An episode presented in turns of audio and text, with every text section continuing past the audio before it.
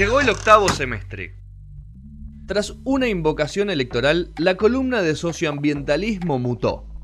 Julieta Lucero trae política al aire de No Sonoras. Quemará la ruda, preparará la poción. En noche de luna, repetirá. Sexto bloque de No Sonoras, el Para- último de para esta mí, emisión 580. Paulo Londra cobró más por Serenito que Carlito. Mí. Riquelme no, te- no comía eh, ¿eh? O no, era. No. Me Sí. parece que Carlito era yogur. Bueno, no sé. Yo me acuerdo del baño de Carlitos, nada que ver. También. Radiolacalle.com, youtube.com barra Radio a la Calle. Ya se viene la gente, digamos todo. Sí, está la gente, digamos todo. Muy bien. Y está Juli. Nuestra guerrera Julieta Lucero. ¿Cómo estás? Juli. Juli. ¿Estás ¿Todo ahí? bien? ¿Me escuchan? Yo te escucho perfecto. Perfecto.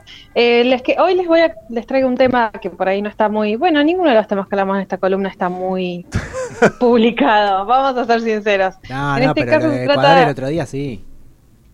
Bueno, lo de Ecuador es verdad. En este caso vamos a hablar de la, revela- eh, de la rebelión de las flores nativas, como así se dio a llamar eh, a esta situación, eh, que es la ocupación pacífica del Ministerio del Interior de la Nación por el movimiento de mujeres indígenas por el buen vivir. Eh, se, trata de un grupo de mujeres que hace nueve días están eh, ocupando el espacio, reclamando, por un lado, autodeterminación en términos o en temas de educación y salud indígena. Están reclamando también derechos territoriales vinculados con la propiedad de la tierra. Ya lo hablamos muchas veces que no es lo mismo propiedad comunitaria de la tierra que propiedad privada, eh, que es la que tenemos en nuestros casos, eh, en la gente de este programa, de, de- de este programa digamos. Este, y también están reclamando por la muerte y los asesinatos en los territorios de, de distintas personas que se han sucedido a lo largo de los años. Lo que denuncian, eh, además de estos reclamos, es el daño que se hace con proyectos ex- extractivos a los territorios. Ok. Como por ejemplo, como para mencionar algo, Vaca Muerta en la zona de Neuquén, con todo lo que sufren las comunidades eh, mapuche de esa zona, y eh, en Chubut acá tenemos la constante amenaza minera sobre eh, territorio también mapuche, es otro ejemplo. Este, hace nueve días que están ahí, están eh, unos días antes de que empiece el Encuentro Nacional de Mujeres, Sí. fueron eh, recibidas después de muchos días de ocupación, después de siete días de ocupación, fueron recibidas por la Secretaria de Justicia, María Fernanda Rodríguez, del Ministerio de Justicia y Derechos Humanos. Ellas están en el Ministerio del Interior el 25 de mayo y Mitre, pero las recibió la Secretaria de Justicia. ¿Por qué? Porque las demandas que tienen estas mujeres son de distinta índole y tienen que ser tratadas por distintos ministerios. Entonces, el, el que primero eh, se acercó a esta situación es justicia. Eh, quienes participaron de la reunión, eh, de, dentro de este de marco de estas mujeres, eh, como vocera está Moira Millán, que es la Huichafe Mapuche, la guerrera, que hablamos muchas veces de ella ya, del, de la LOF eh, Pillan Mahuiz acá en Chubut, y también participó Rita Segato, que es la antropóloga, la antropóloga rockstar feminista de la Argentina. Así es. Este, mm, bueno, la reunión fue buena, según lo que dijo Moira. eh, después de esa reunión dijo que fue buena, que trataron en particular tres casos. El de Marcelino Olaire, que es un señor, un hombre que está desaparecido, desapareció hace cuatro años de un hospital público en el Chaco.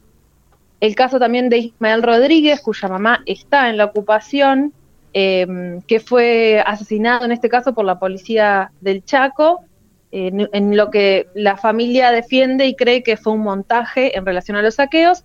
Ese chico Ismael que fue asesinado además tiene un hermano, Gabriel, que se lo declaró como un suicidio, pero hay indicios de que no, que en realidad no fue así.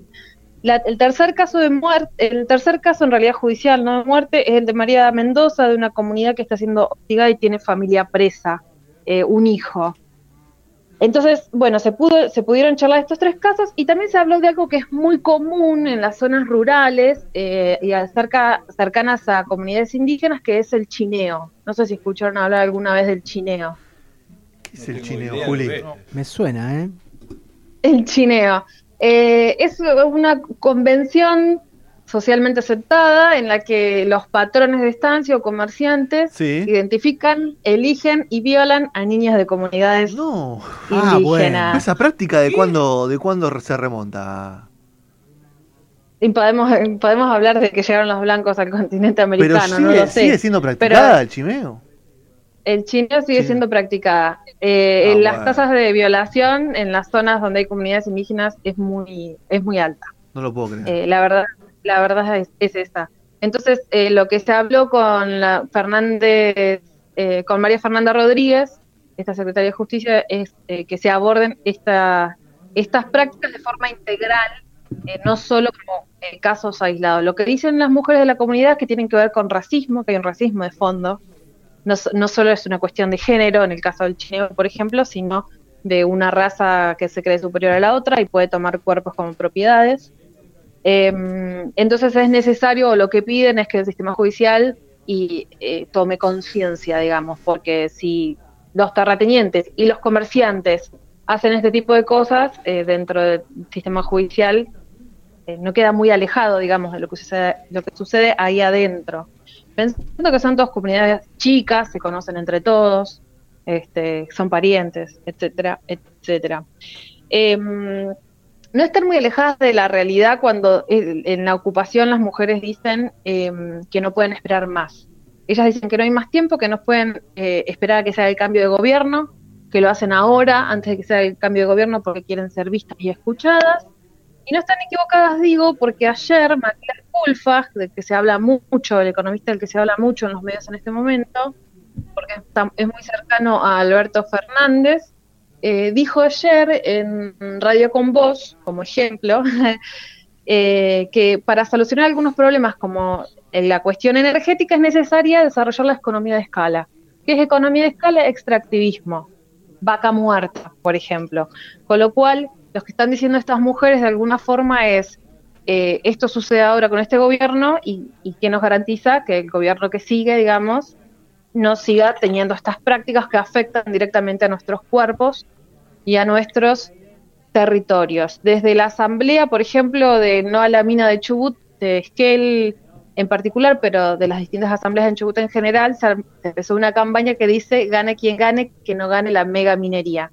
En el caso de las mujeres indígenas, eh, lo podemos modificar y decir que gane quien gane, que no gane el extractivismo.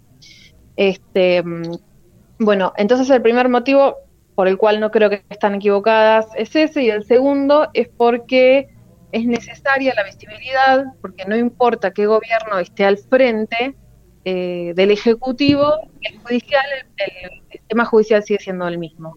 Y en muchos casos se tratan de causas judiciales que deben continuar, de desalojos que ya están dictados, eh, de causas por los ases- por asesinatos, como les conté recién, lo cual eh, es, es necesario, digamos, que de distintas vías o de distintas formas, tanto el gobierno saliente como el entrante, en el cambio de que se, se cambie, tomen cartas en el asunto. Muy bien.